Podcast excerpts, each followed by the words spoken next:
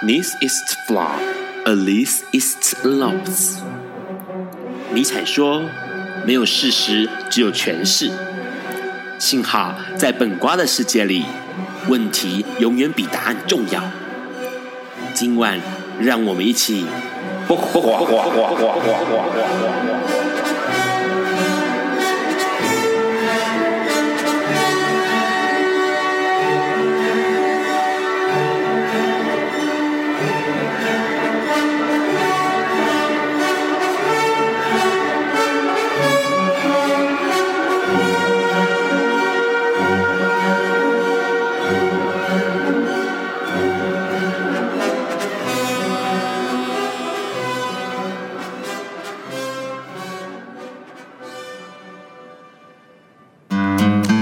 各位朋友，大家晚安。今天是二零一六年的八月十一日，礼拜四，现在是晚上九点钟。你所收听到的是《播瓜笨瓜秀》Life 直播。这个礼拜呢，嘿，这个礼拜很重要的事情是宝可梦台湾可以玩了。好啦，这不是最重要的事情，更重要的事情，其实这个礼拜有些新闻发生，当然还有包括奥运的情况哦。那我们先来聊一聊。呃，在八月十号的时候呢，其实有一个新闻让 Ron 非常的关注，也就是说，德国还要比照法国的恐攻的一个措施来。禁止国内穿波卡的人上街哦。什么叫波卡？就是很多伊斯兰的教徒们，或者是这个穆斯林们的女性，他们会穿全身罩袍，把自己罩住。这个衣服叫波卡。那因为德国呢，他们发现恐攻的情况越来越严重了，所以现在内政部长呢，他就提出说，新的反恐措施就是会比照法国、比利时、俄罗斯、荷兰还有意大利等欧洲国家的那个相关的方法哦，就是禁止这个街上上街是要穿穿波卡的人。不可以上街这样子，那其实这个情况呢，让 Ron 非常非常的感到一些疑惑哦，因为其实说实在话，穿什么样的衣服上街这件事情，居然被变成是一个用来反恐的一个说法。那但是问题是在这样的措措施之前呢，他们有没有想过有没有真正的去面对到哎这个穆斯林他们的人权，包括他们也许是宗教上的考量，或是各式各样的考量，因此他们必须要传播卡呢？但是问题是似乎没有哦，所以很多欧洲国家跟美洲国家似乎。在做这件事情的时候，没有做深度的考考量哦。那除了这个新闻之外呢，还有一个好消息。那这个好消息其实。应该说是哎，让人觉得欣慰的消息啦，就是说这个呃呃联合国联合国他开始关切了一件事情，因为之前呢，在前年的时候，有一位大学生之前在笨瓜秀里面就提到了，这位大学生因为他感染了 HIV，所以他的学校强制的把他退学了。那这件事情其实造成了很多人的反弹。那当然呢，这个卫署卫呃机关署他们也向这个最高行政法院来递状哦，告诉大家说这件事情其实是有歧视人权的问题存在着，那这件事情其实已经纠缠了非常多、非常久了，已经两年的时间了。那疾管局呢，现在目前也收到了联合国写来关切的信件哦。那他信件下面就表示说呢，其实呃，国际艾滋人权指导方针里面，就其实就已经很重视、很重视关于 HIV 感染者受到歧视的一个基本人权的问题。那当然，他也提供了许多包括美国、印度、肯亚、斯里兰卡等国家对于 HIV 感染者的就学权的一些判决哦。那当然，甚至还有包。包括到四月，斯里兰卡最高法院的判决，这些东西都承认了一个情况，就是 HIV 其实有免于歧视基本人权的一个呃，歧免于歧视的一个基本人权。所以呢，这件事情似乎能够帮助台湾来面对这件事情。那当然，机关署说了，我现在还会在第三次的地状答辩哦，因为还要捍卫这个 HIV 感染者的同学的一个基本人权。那除了这个之外呢，还有一个事情也是跟 HIV 有关系的，这件事情真的是个大好消息了，因为过去的 HIV 治疗呢，通常都是用于这个吃服用鸡尾酒疗法，然后让 HIV 的病毒不能够再复制。但是现在有新的方式，也就是直接从干细胞的方式来做治疗。那这个治疗方式呢，其实相当有趣，而且相当的哎，算是一劳永逸哦。待会我们会跟我们的来宾来聊一聊这个新闻。那除了这些新闻之外呢，当然这个礼拜最大大家最关切的就是奥运了。那奥运上面有一些好玩的画面哦，当然包括了。很多人都注意到一件事情，就是奥运的那个火炬在传递的过程当中，有一位摄影师拍到了在路上拍到了两个男生，男两个男选手，他们手上各拿一把这个奥运的火把，同时他们在街上有吻拥吻了起来哦。那这件事情其实很多人就觉得说，哇，这真的是美丽时刻，美丽的历史时刻，因为从未有过这样的画面。那除了这个之外呢，还有一两个女孩子，两个女同志呢，他们也在奥运有一个惊人之举。那这个其中一个是。是这个呃，他算是义工哦，奥运赛场的义工。另外一位呢是橄榄球比赛的选手。那这个赛结比赛结束的时候，巴西队比赛结束的时候呢，这个哨声响了，然后呢，这个义工啊，奥运赛场上的义工这个恩雅，他就走进了。其中一位橄榄球选手，然后呢，在欢呼当中呢，他们就拥抱，而且向这位橄榄球选手塞塞鲁罗哎求婚哦。那这个是一个女同志的求婚，那当然现场就觉得说哇，很不可思议，奥运很伟大，这两个女孩子更伟大。那除了这个之外呢，还有一件新闻，其实是让看到了非常非常振奋。我相信很多关切同志、同志平权或者是同志平权教育的朋友们看到了都相当的激动的的新闻哦，因为。是在美国，美国加州呢教育委员会，他们通过一件事情，就是教材要修改，修改什么呢？就是未来的小二小学二年级，他们必须要接受有关 LGBT 的呃教育哦，包括了同志权益以及运动历史。那这个内容上面呢，其实相当丰富，不管是在小二要学什么，小四要学什么，都写得非常详细。包括小二要学这个同志平权的意义还有由来，然后还有了解同志家庭。那小四呢，甚至要了解到学习移民如何。加影响加州，同时要了解到说，哎，新加，而且旧金山旧金山先驱的同志政治家是谁？同时，他为同志平权所做的努力。那到了高年级，他们甚至还要针对多元性别来做深入的学习。这件事情实在太不可思议了，因为相较于其他国家，相较于台湾来说，其实这件事情毫不遥不可及哦。什么时候我们的教育里面才会出现 LGBTQIA 的这个教材呢？这件事情值得期待。不过说实在，关于爱。关于对于 LGBT，关于同志，对于同志的这个认知以及了解，这就像一个乌托邦一样，未来我们都有可能在我们的步伐当中，慢慢的前进乌托邦。我们先来听这首歌，是阿妹带来的《前进乌托邦》。有一天，亚里斯多德在河边洗脚，他看了看身边的学生，将脚抽出水面，再踏入河中，说：“此水已非浅水。”另一位古希腊哲学家赫拉克利特也说：“人不能两次踏入同一条河中，因为无论是这条河或这个人，都已经不同，就如同历史上的今天。”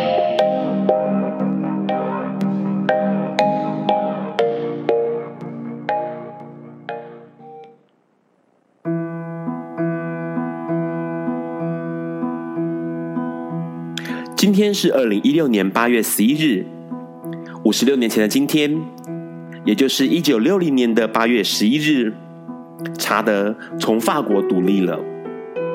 查德是非洲中部的一个国家，因为处于非洲中心，远离海洋，全年高温炎热，加上国土大多区域是沙漠，因此又有“非洲死亡之心”的称号。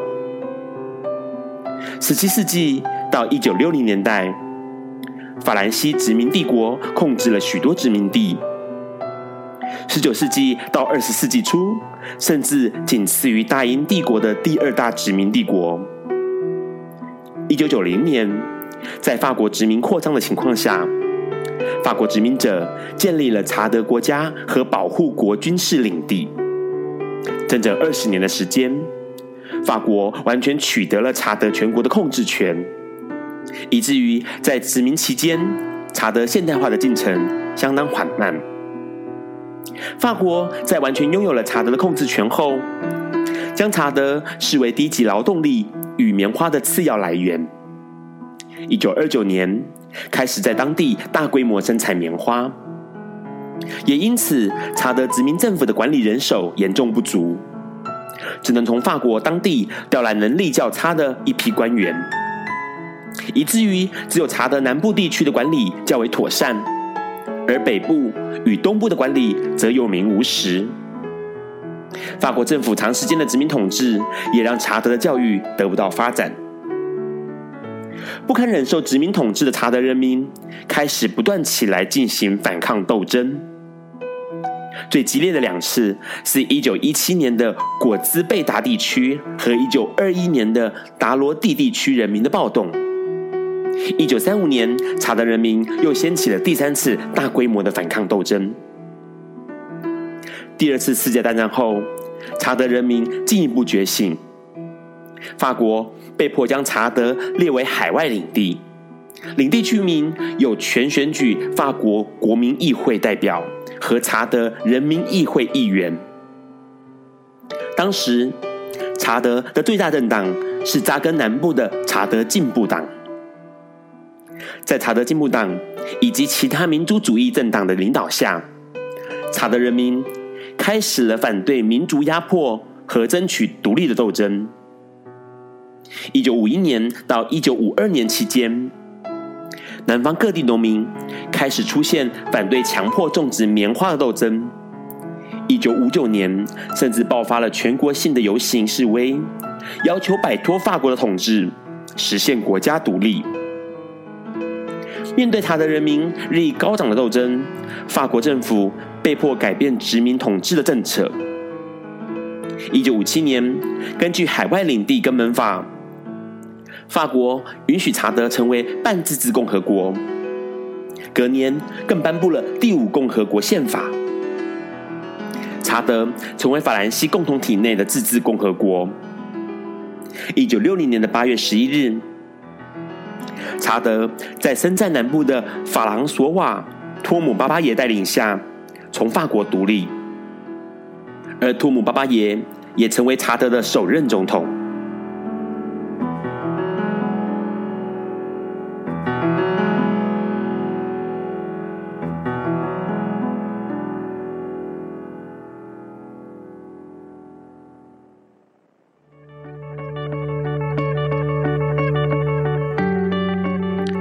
天是昨天的明天，是明天的昨天。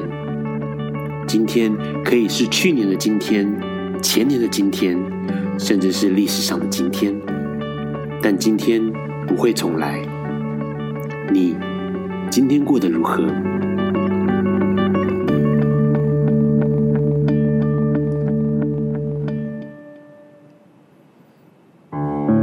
？Hello，你现在正在收听的是《播瓜笨瓜秀》Live 直播。刚先听到了，嘿，阿妹带来的《前进乌托邦》，这是爱最大演唱会里面阿妹登场的第一首歌哦。这首歌呢，收录在二零一四年《偏执面》里面的一首歌啊，它是阿妹的第十七张专辑。那里面当然描述的是音乐理想国，不过很多人听起来就是更像是爱的理想国啦，因为它里面歌词有讲到说。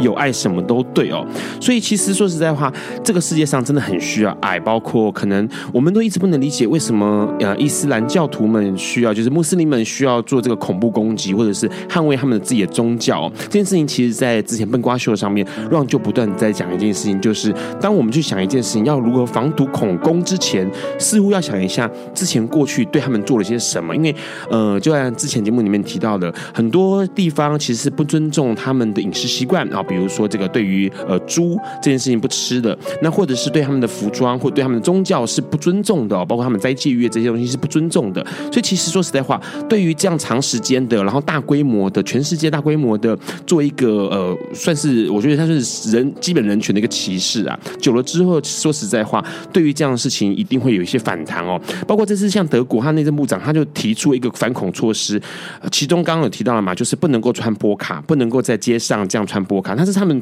穆斯林女性的传统服装不能穿。哦，那除了这之外呢，加快遣返这个犯罪分子的速度。那还有，甚至还有很可怕一点，就是他要放宽医生为病患保密的这个规则限制哦。就是假设今天医生发现呃有些不对劲，他可以向政府提供关于医生一个病人的这些资讯哦。这件事情其实是非常非常不妥善的，而且重点是国内在德国国内已经有一些部分的人士、政界还有医生反对这样的做法，因为他们认为说政府不应该在安全状态这情况下，紧张的情况之下呢，然后促使政府匆忙做一些这样的决定哦，这样决定可能不是很妥善的。那今天呢，哎，有一位老前辈，同志运动的老前辈，要跟我们聊一聊很多东西。因为说实在话，在 Ron 的眼中，他是一个义愤填膺的分子。Hello。哎，各位听众朋友，大家好，我是大伟。好，大伟，大伟来之前呢，刚刚我们稍微聊过一下，就是每个来宾来都要先聊一下今天的新闻。有两个新闻你好像比较感兴趣，一个是艾滋新疗法嘛？对对对，说说看为什么？呃，因为我觉得艾滋病真的是造成了同志很大的一个歧视的来源，是甚至于在呃。艾滋病刚刚被这个医学界发现的时候，当时甚至在美国或者是在有些宗教的团体，甚至还认为说那个是一种对同志的天谴、谴责，对一种谴责。那幸好我们经过这个医学不断的进步之后，后来就呃发明了很多的医药，然后后来又产生了这个所谓的何大一博士他的那个所谓的鸡尾酒、鸡尾酒的疗法。然后现在呢，好像甚至也还更进步，就是你可以在那个感染前做预防的措施等等。哎、那现在又听到那个 Ron 刚刚讲说，现在有一种更这个前进、更进步的干干细胞的这个呢治疗。那我觉得这个东西如果能够成功的话，对于不管是什么样的身份的艾滋病的感染者或者 HIV 的带原者来说，都是一个非常好的福音。是因为其实这个呃干细胞那个治疗，在目前的资讯上来说，他们已经在做一个呃临床实验。那有机会明年啊，明年可以进入这个临床实验。那有机会哦，新闻上面就这样讲哦，有机会改写一百七十亿美元艾滋病治疗市场的商机哦。那重点是说，其实因为之前呃在。西班牙他们在做一件血癌合并艾滋病治疗感染者治疗的时候，他们就发现一边治疗血癌过程当中，居然就完成了这个艾滋病治疗。所以他们发现有一个情况似乎是可以被注意到的，因为过去一直以来，艾滋朋友们都知道吃鸡尾酒疗法的方式是让病毒不能够再复制新的病毒。对，好，那那个阻断的方式，那现在。这个干细胞，他们发现到一个情况，就是因为这个有一种药，呃，有一类的药物，因为刚刚说的是第五这个五类的药物嘛，就是防止它复制。那有一类药物是阻断受感染的免疫细胞，有一个叫 CCR 五的受体去做感染，去被感染这样子。是。那干细胞的做法就是，他们用基因受体把它改，把那个 CCR 五直接删除掉。嗯。我让病毒连感染的机会都没有，因为它找不到那个 CCR 五那个位置，然后让那个。干细那个新的受体基因打到身体的干细胞里面去，然后以至于让整个这个感染者的身体里面是他的细胞里面是基因里面是没有 CCR 五这个这个位置的，所以就没有办法再感染。对，所以 HIV 病毒它就找不到，因为它是透过在治疗血癌的过程当中发现到这件事情的。嗯嗯。那因为过去我们的呃整个治疗 HIV 的思维逻辑都在我如何防堵、防堵、防堵。对。那现在就是我让你连找到感染的位置都找不到，所以你就可能完全的治疗了 HIV 哇，好，所以这件事情，他虽然他可以很大胆的说，有可能改写一百七十亿的这个治疗 HIV 的整个版图市场版图，真的听起来很令人振奋哎，很神奇。好，对对对，那当然目前来说，当然还是在，而且还是台湾人就跟美国一起做合作研究出来的是，真的永生脐带血哇，他们发现了这件事情，然后跟美国重大治疗。呃，重大疾病治疗研究权威就是 City of Hope，呃，希望之城这个地方做结合，然后去研究出来的东西。好，除了这个新闻之外，大伟好像还对于你应该对那个美国加州小二教育这件事情很感兴趣。呃，因为我本身是一个高中的教师，哎，对，所以我对于那个在台湾推行这个所谓的同志的教育非常非常关心。那本来根据我们的这个所谓的呃多元性别教育的法律里面，在高中国中本来就应该要推行，按照那个法律要推行这个认识同志的教育。那后来呢，呃，我们还希望把它延伸到国小去，可是当然就受到了社会某些比较保守的。家长或者宗教团体的反对，我想这个 Ron 大家也知道，是。所以呢，后来那个也曾经呃，就是发生了很多的这个所谓的公听会啦，或者是一些辩论、激辩等等。那当然后来呢，教育部好像没有办法这个承接社会那些所谓的呃。关心呃孩童的发展的家长或者教会团体的压力，所以后来在小学这个部分就被打住了。是，但是我们现在看到加州的这样的状况，我们就知道，实际上呢，呃，多元性别的教育应该呃不能够不能够在这个。让学生太晚接触，应该让学生尽早的接触，对，更早的接触，这样对这个学生的对于不同的性别或者性取向的人的这种多元性别的教育，他们能够更早的扎根之后，他们才心里面能够更明白、更容易了解，原来这个社会上面不会只有呃男生或者女生，或者只有呃异性恋者，社会还有很多的更多的多元，这样可以增进这个社会的和谐。对，而且其实比较有趣说，说加州它那个教材哦，就是加州教育委员会这个教材的修改这件事情。其实早在二零一二年就通过了，二零一二年年初就通过了。对，那可是问题是呢，他们也是一样受到保守团体不断的抗议。哦，真的吗？对，然后还有各式各样的预算的削减呐、啊，然后还有一些其他的推出的什么教育优先方案呐、啊，所以以至于这件事情一直被往后延，延到二零一七年、二零一六年。嗯，好，那现在目前来说是八月十四号开始就是要全面的修改，那修改变成是小学二年级就要开始上，那小学二年级先学这个同志平权的意义跟由来，然后还要认识同志家庭，然后了解各种不同的多元家庭。嗯嗯，小学二年级学的不太会不会太深了一点？那这个这个法案如果台湾也比照的话，那是不是有很多人要疯掉了？应该是。然后他们厉害哦，他们小学四年级的历史课程里面就要去了解到说哦。那个 Milk，我们知道的很有名的那个在旧金山的同志政治家，嗯嗯嗯那个 Milk，他的呃过去的背景，然后他的一些事情，还有他在旧金山为同志平权做的努力，还有他如何带动美国同志平权运动。嗯嗯嗯然后到了高年级，学生还要对针对多元性别进行深入学习，然后了解到。高等法院啊，美国最高法院对于同性婚姻合法化的裁定是怎么样的一个过程？嗯，好，然后还有现在欧巴马领导的这个整个联邦政府如何跟多个保守政府、多政府在跨性别厕所上面的议题做角力，高年级就要学这些。对，我觉得美国好厉害，因为这些课程说实在话，对于我们都知道，就是做平权运动知道这些东西，可能很多人要到。呃，真的参与了社会平权运动，然后呃打过好几场仗，我们才慢慢慢慢的去接触到这些事，这些东西。可是他们却要小朋友国小二年级、四年级、六年级，对不对？对，就要学这些。因为其实对让看到这个新闻的时候，印象很深，是因为之前游行的时候，之前都会做一些干部干部训练。对啊，然后那时候我常会被叫去当讲师，就后来嗯，然后那时候我记得有一位呃也是游行的老前辈叫王平，嗯。王平就呃，我就邀王平帮我讲下半场啊、呃，上午我讲下半场这样子，然后他王平就问我说：“那我要到底要讲什么？面对这些想要成为游行办同志游行的干部们，我要讲些什么？”那我就跟王平讲说：“你都可以讲，真的，他们都还不是那么清楚。嗯”后来呢，这个王平姐姐她在演讲开始之前，她就先问大家：“大家知道为什么要游行吗？”嗯，没有一个人知道。然后王平又再问一次说：“那你们知道什么是十强事件吗？”嗯，没有一个人知道。然后顿时王平就立刻俯下身来跟我讲说。他们真的什么都不知道，要从 A B C 开始教起。对，就是要上 know how 就对了。好，不过没有关系，不管知道或不知道，从现在开始，你可能开始收听《笨瓜秀》之后，你开始慢慢慢慢了解到各式各样的不同的历史，跟不同的面向，跟不同更多元的呃社会或者是议题，然后你可能会在这些当中找到属于自己的位置。你可能是个聆听者，你可能是个参与者，你可能是一个呃。也在前线的奋斗者，找到自己正确的位置才是最重要的。我们先来听阿令的位置，待会我们再继续聊一聊。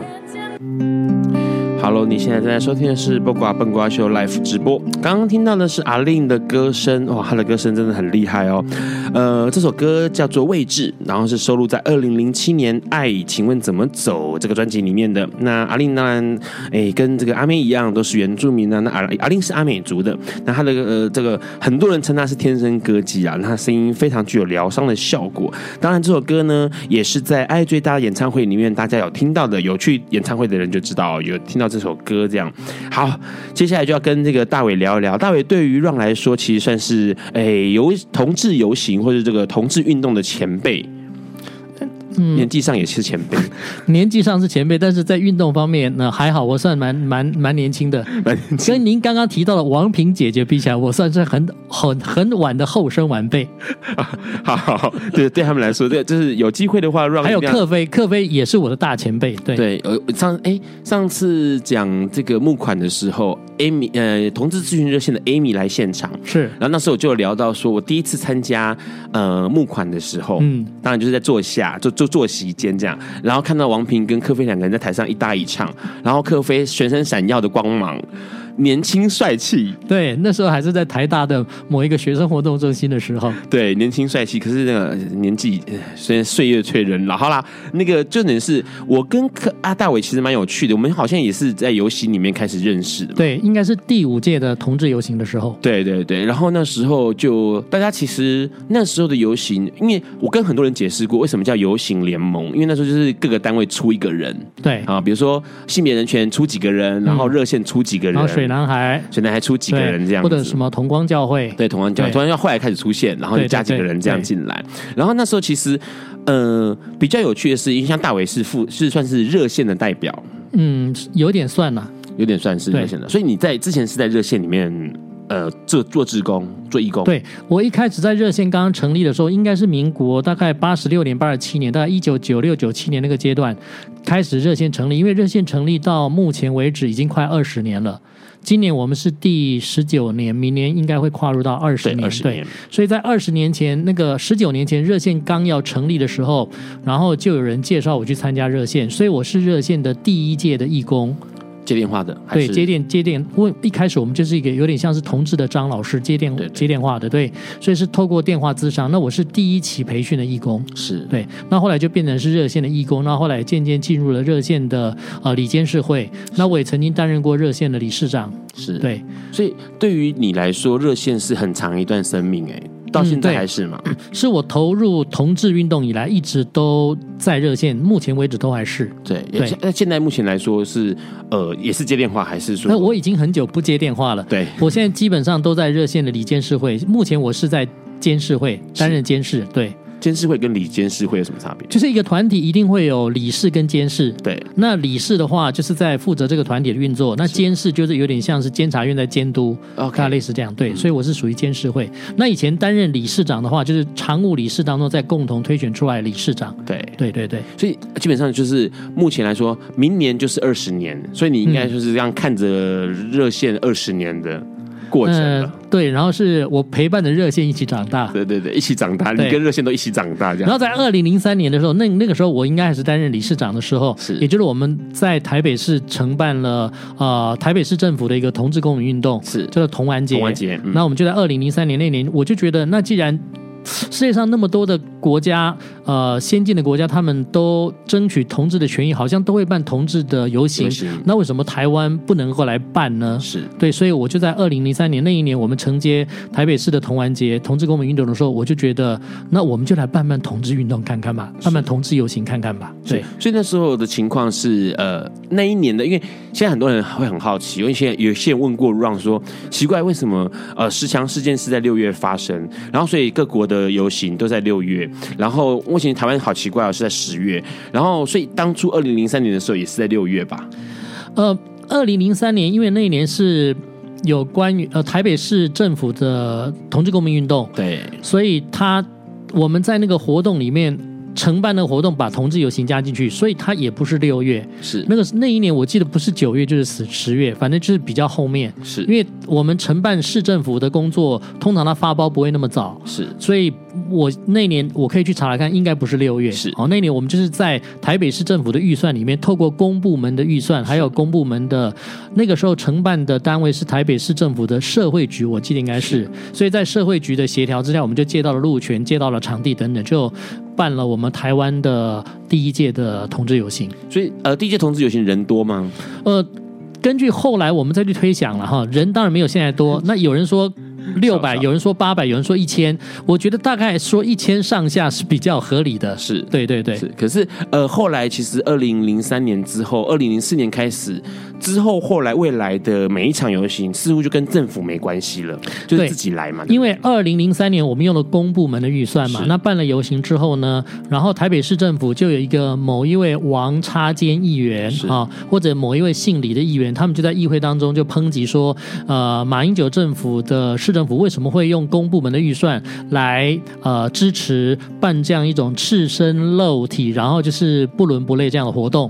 那这样的一种意见出来之后呢，我们同志社群就受到了刺激，后来就决定我们不要再呃用公部门的任何的预算。所以在那一年游行办完之后，后来就我们号召了呃同志社群的一些团体，比如说水男孩啦，或者什么同志性呃性别人群协会啦哈，或者是同光教会等等，反正有很多的团体加入，所以后来就组成一个叫做同志游行联盟，所以变成一个纯粹的民间的力量。所以从第二届开始，一直到今年的第十四届，都是这样子，都是透过同志游行联盟来办这个我们台北市的呃同志游行。那后来也特别为了这个运动能够可长可久下去，所以后来又成立了一个协会，叫做那个彩虹公民那个行动联盟，好像是这样的。对，对所以它就算是呃一个比较能够，因为以前游行的状况就是这样，就是诶要办游行的，然后大家都兜一兜，就是一个临时的组合性的一个一个一个组织啦，对就是没有。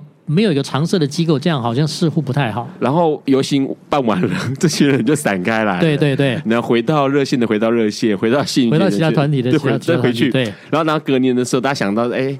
好像要办游行了，对，大家来一下，呃，碰个面，然后就开始再再弄下一届游行，然后所以后来就弄了一个协会嘛，对，比较能够长时间的去做这件事情，而且资料可以传承，对，然后历史的脉络比较不会断，不然之前很容易就哎、嗯，因为换了换来换去，换来换去，就资资讯就比较没办法对对对。很多的那个经验的传承跟资料的那个呃交接就会有困难，对，所以基基本上你是到什么时候开始慢慢比较没有在弄游行？呃，我总共从第一届一直办到了第十二届游行，我都我都有参加在游行联盟里面。那到了第十三届，就是去年的时候，我就因为我也虽然已经退休，可是还在那个某一个私立学校教课，所以比较忙一点，所以我就没有参加。是，那今年我也没有参与。但是游行我有去参参加去走过，就还是去有走对，还有去走对。然后之前有一些比较淡出的，之后还是有参加，比如主题的命定啊，或者这些情况嘛。嗯，讨论的时候会参加了，讨论的时候参加。可是只真真的后续在弄的时候，因为那实在太复杂了，也太对对对太花时间了。对，好，待会我们要请这个大伟再跟我们多聊一下。这几年做游行下来的一些感触哦，那游行等不等于呃同志平权运动？那做运做运动的感触是什么？那在这之前呢，我们先听马修·连恩带来的一首《彩虹》，这首歌是二零一二年哎台湾同志游行的温暖歌曲哦。Hello，你现在正在收听的是《八卦笨瓜秀》Live 直播，刚刚听到了二零一二年哎马修·连恩的《彩虹》，那这首歌呢是收录在他的专辑《爱去哪里》的这个专辑里面的一首歌哦，那歌词里面写到说，我会遵循着循着彩虹，哎，找到自己的梦想，只因为我心中住着一道彩虹。那这首歌其实当初是马修连恩为自闭儿所写的歌曲。那二零零二零一二年的时候呢，台湾同志游行就跟他谈，然后说，哎，这首歌很适合在同志游行的时候作为一个温暖的歌曲。所以后来这首歌也很多人知道这首歌。那当然，它跟这个阿妹的彩虹有不一样的力道，不一样的感觉。好。接下来要跟那个大伟聊一下，因为其实之前刚刚聊到说，呃，一开始办游行，然后到后来，然后慢慢慢慢的，哎，做一个比较是呃幕后的工作，讨论完了，可能就哎，实际上都没有去去去负责执行哦。那问一下，其实这几年下来，这样说起来也有快要十多，就十多年的时间，对，十多年的时间，你觉得你自己的想法是什么？就是做游行这件事情的想法是什么？呃，我觉得同志游行就是一个让我们这个台湾这个社会看到、听到同志的声音，看到同志的身影的一个机会。是对，因为如果我们不做同志的游行的话，很多的台湾的群众会说，我们台湾这个国家没有同志啊，是因为。从来没有听到说有谁说他是同志啊，对不对？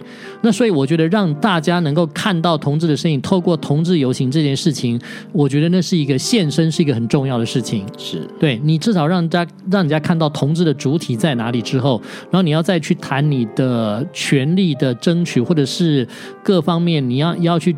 追求或者是要去争取的某些你的应该有的权利，这个才有一个着力点。我的想法是这样，是不然你呃空泛的讲说啊，同志们需要什么，但是问题是没有看到人。对啊，那个主体是谁？谁是主体？对不对？对对对。所以其实这个当初我们好像在做游行的时候，一开始就有这个想法。所以第一届的主题就是要看见同性恋。对，没错，就很直接告诉你说，就在这里，赶快看一看哈，就在这里。对，那今天会全部跑出来，是他不会像白先勇小说里面的所有的人是躲在阴暗的角落，对，躲在二二八公。园里面对，对，那现在太阳出来了，然后同志也出来了，所以你不要再告诉我说你看不到、听不到，不要告诉我说这是莫须有的东西，因为就真的出现了。对，没错。所以你那时候的想法是这个样子，但其实很多人会疑问说，游行等于同志运动吗？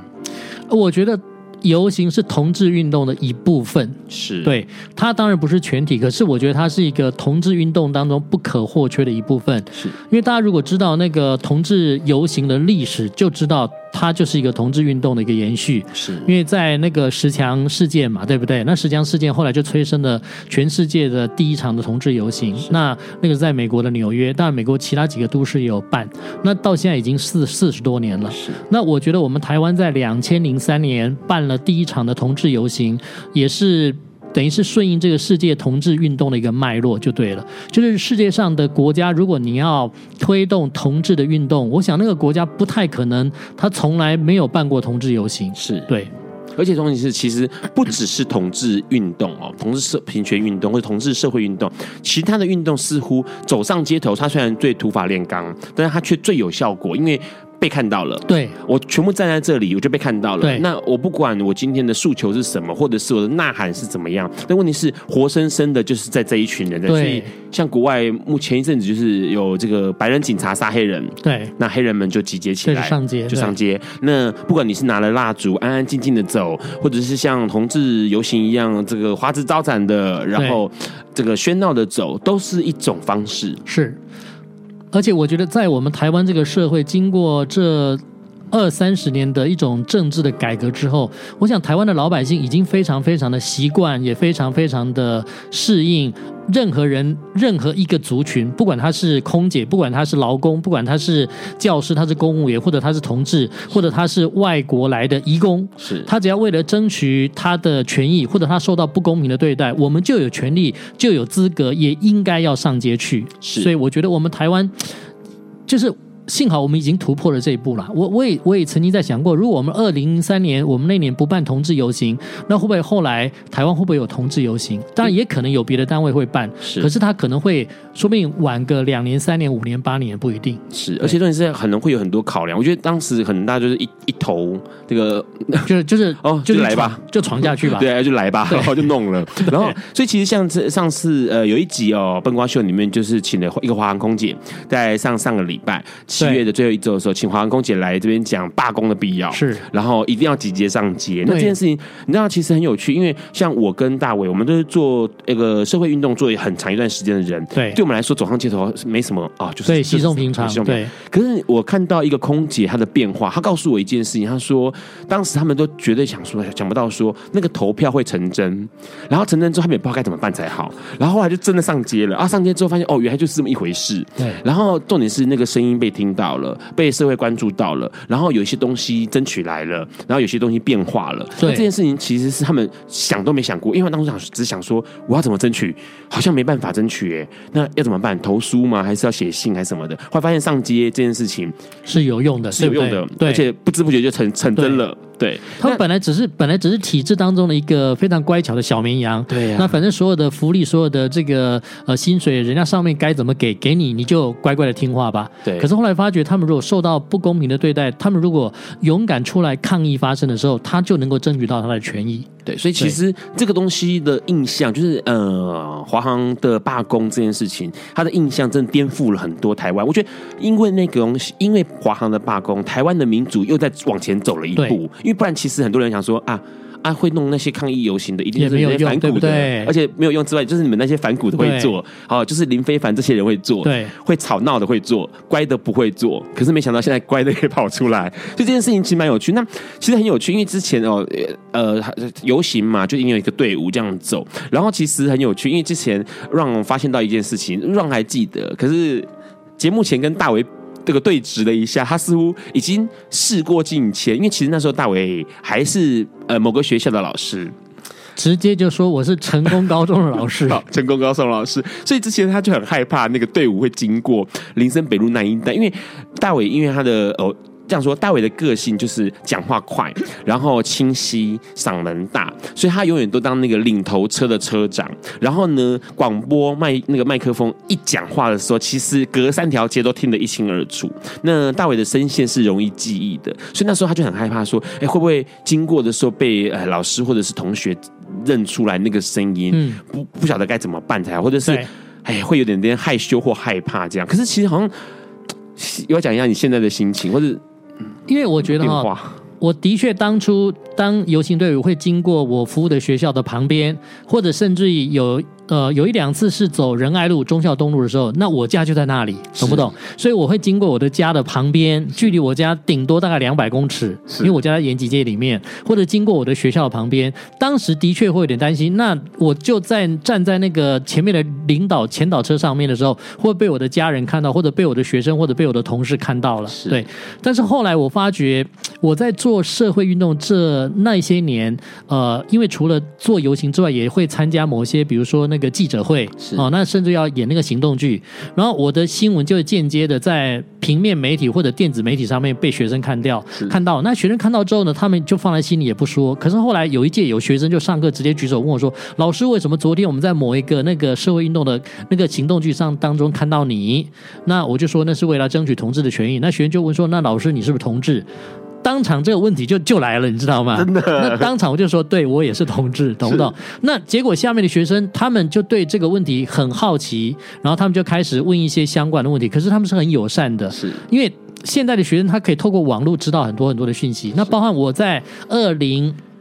呃，办第六届的同志游行的时候，二零零呃五三四五六二零零八年的时候，第六届的同志游行，我是总召的时候，也是让学生知道我当了同志游行的总召，他们很热热心的帮我要了很多的海报，跑到别的班级去张贴，而且在我们的教室门口就挂彩虹旗，所以而且我们学校的办公室还有那个同事就自动帮我去募款，是。对，那也有几个同事说，我我们要买你游行的那个就是那个衣服就对了，对 T 恤，嗯，对，所以我就发觉，当你在做一个社会运动同志游行的时候，本来你以为很担心、很害怕，会不会曝光啊？会不会怎么样？结果没想到后来，你身边包含你的同事、你的学生，那甚至你的家人都很支持。是，所以我觉得有些事情你没有去 try 过，你不知道。对，那你会有一种内心内自己内化的一种担忧、跟忧虑、跟害怕。可是等到你真的做了之后，发觉。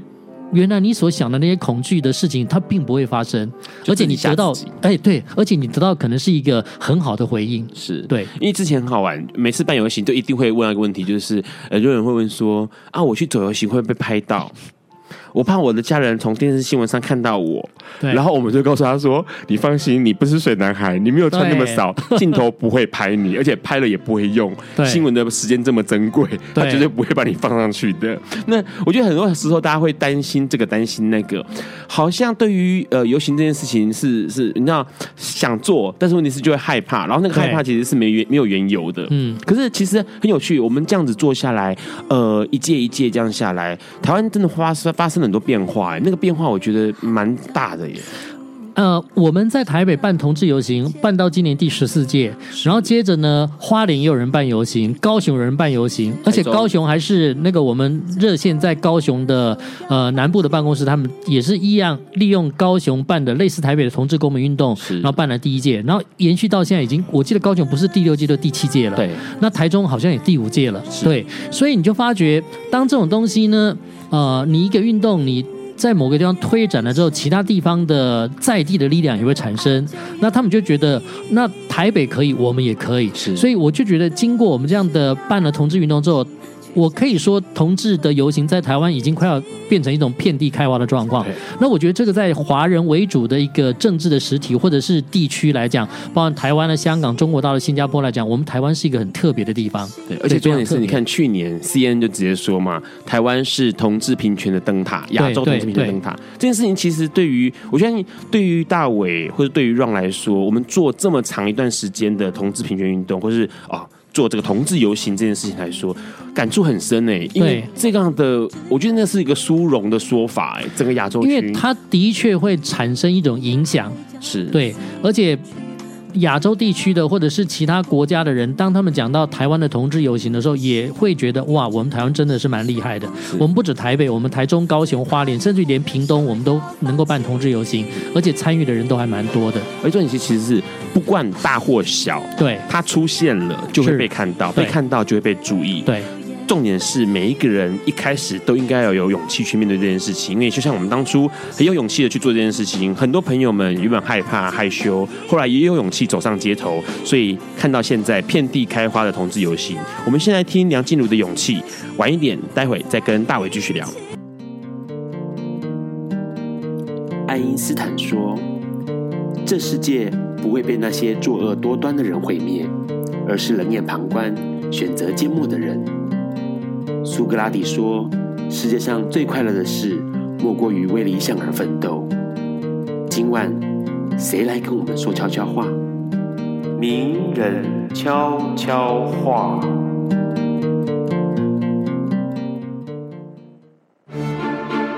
大家好，我是旭宽。我想跟大家分享的一段话是：不用太在乎别人对我们的评价。你过去的生命是支持你走到现在的踏脚石。千万不要看清自己的过去。将来我们想过什么样的日子，或许还很模糊。但是不要害怕，我们都可以在摸索中慢慢往前。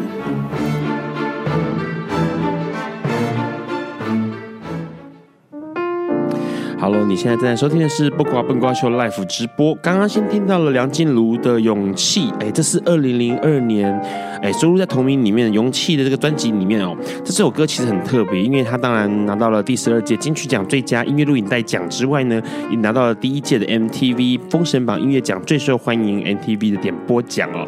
那更重要的是，哎，它是这个那个时候二零零零年的时候同志们的代表歌曲，因为里面讲到说爱需要勇气。那那个。时候的，呃，同志的爱似乎是禁忌的爱，所以需要更多的勇气，是不是这样？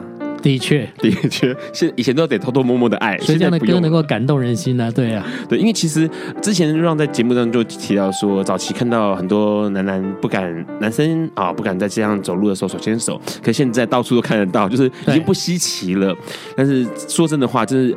过去很多很多的这个同志平权运动的努力，的确发生了一些变化，在我们的生活中周周遭哦。所以对于大伟来说，社会运动是什么？你觉得什么样叫做社会运动？社会运动就是。当有任何一群人，他觉得他自己受到不公不义的对待的时候，他就应该把他们的声音透过各种的方法把它给呃发声，或者是现身出来。那这个最好的管道，我觉得如果在台湾，因为我们是一个比较开放的社会嘛，我觉得游行就是一个最好的方法。是对，你当然可以去法院按铃啦，去申冤啦，或者去这个在街上面哭诉。可是我觉得让那些受到不公不义对待的人，他们集体的现身，然后透过游行让社会看到、听到，我觉得这是一种社会运动的最好的方法之一。对，因为其实，在八月一号，哎，小英总统跟这个原住民道歉之后，就有原住民朋友跑过来问我说，他觉得他原住民还是受到社会歧视。嗯，那整个的过程，他们其实还是不满意的，问我说该怎么办？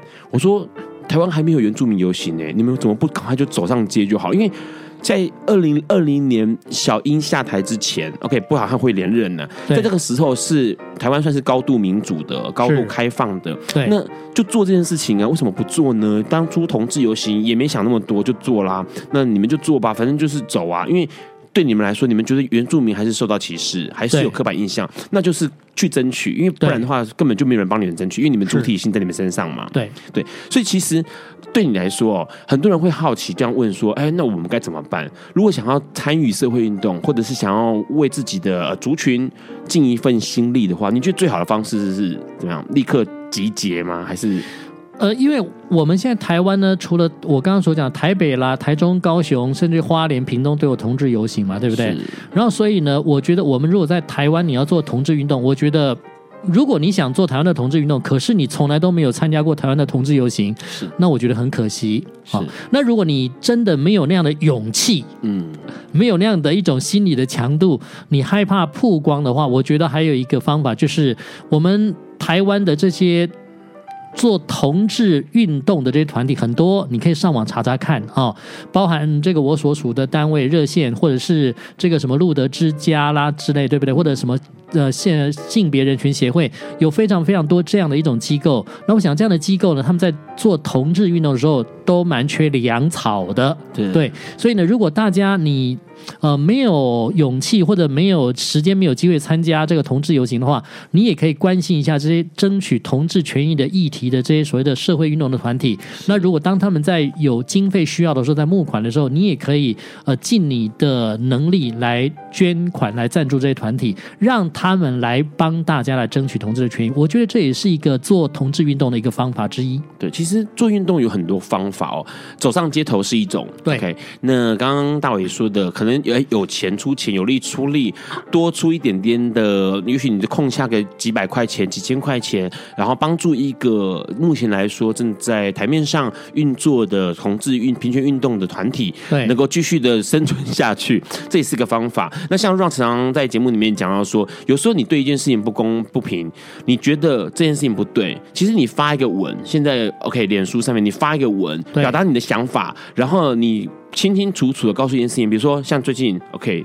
虐猫事件又出现了，哦、对，OK，很多人就开始讲了，而且是同一个人做第二次，是，然后你看看，很多人就在脸书上面就痛痛批大骂这个人，那我觉得这也是一种社会运动的表现，因为基本上你你去表达你的想法了，然后同时你让更多人知道说这样是不对的，对。同样，你可能对于原住民的平权是有想法的，你可能告诉想告诉大家说，不要再有那些刻板印象了，要把这件事情给拿掉。原住民就跟其他人一模一样，不要再有这些奇怪的想法了。你也同样可以写文，好，可以参加各式各样的活动，或者是说，不如就是起起而行啊，弄个游弄个游行之类的，都是好的。对。问一下，其实最好玩的地方是，现在目前来说，你呃，我我觉得这样说，我让在做游行、做同志运动，这样这几年下来，我发现台湾的同志平权运动已经到成熟到一个可以自行发酵的阶段了，就是说，它可以自己再继续滚动下去了。对，那当然还有一些议题需要争取，当然还有更多更多的相关的东西是需要去争取的哦。可是它似乎还可以，它可以自己去运作了。所以很多其实我会常常在讲，我们几个那个老屁股都开始把眼睛放在其他。他的关注上面，像 Ron 可能就开始要关注同呃艾滋平权议题上面。对对，那像大伟有没有在这几年有没有开始比较想要关注在哪一块上面？呃，我最近比较关注的就是同志的婚姻的问题。是对，那当然同志婚姻这个部分有一个机构已经在主推在做这个。推动立法的过程是、哦，那这一次的那个爱最大的演唱会，最后也募款捐款了，就是把那个盈余也捐给这个单位。大家都知道伴侣盟嘛，是。那我觉得同志的婚姻真的是一个同志的基本人权，是。就异性恋可以结婚，同志当然也可以结婚，我觉得这是一个权利，是。那你有了这个权利之后，就好像异性恋，你有结婚的权利，你可以选择我结婚或者我同居，我不要结婚，是。那同志一直被目前在台湾是被排除在这个有结婚的权利的这个之外的。那我觉得台湾。已经到了我们做同志运动这么多年，而且台湾的社会应该已经够进步到，我觉得我们应该可以。呃，列入到能够通过同志婚姻权的，虽然挤不进前面二十名，因为前面二十名已经名额被人家占掉了。对。可是至少我们希望能够挤到前面三十名。是。对。那我觉得这是一个我，而且我觉得我蛮有信心，就是我们台湾通过同志的这个所谓的婚姻平权的这个立法，应该是最近这几年应该就可以达成成功的。有，其实像上次节目里面有提到时代嘛，嗯，就讲讲到说台湾应该有可能是亚洲第一个呃同志婚姻呃同性婚姻合法的国家。家，因为这个呼声很高了哦，现在目前到听牌的状态了。那当然，很多人会强调一件事情，就是像尤美女他们就说，因为基本而且立法委员尤美女就说了，因为二零二零年小英在任之前，这件事情其实真的很需要大家推一把，还有可能让推一把之后，二零二零年之前就通过了。对，那这件事情对很多人来说是重要的。那当然重要，对，很重要。那当然，这件事情它所延伸出来的很多各式各样的情况是。必必须要值得正正确去面对的，包括哎，伴侣之间是不是有这个？说夫妻之夫妇之间、妻妻之间有没有这种医疗啦、保险啦、对财产继承啊这些东西？这些东西是过去一直都没有想象到的。那对那个权利的保障，必须要透过婚姻的这个保障，对，是才有透过透过同性的婚姻的保障之后，这些所有的权利才能够获得获得这个真的落实嘛？对，不然的话才能够落实，就是空口说白话而已。好。听来那个大伟，目前来说，你就是目标是放在婚同婚上面就对了。对，好。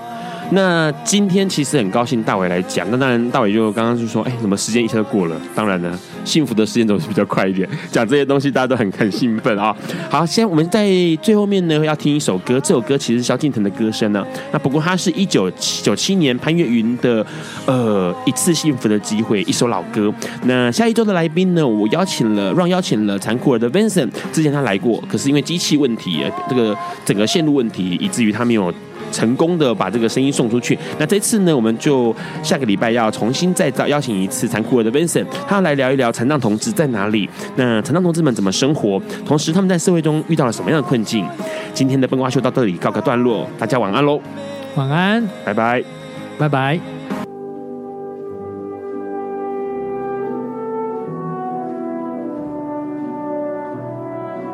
以上节目不代表本台立场。感谢路德协会与中华电信协助播出。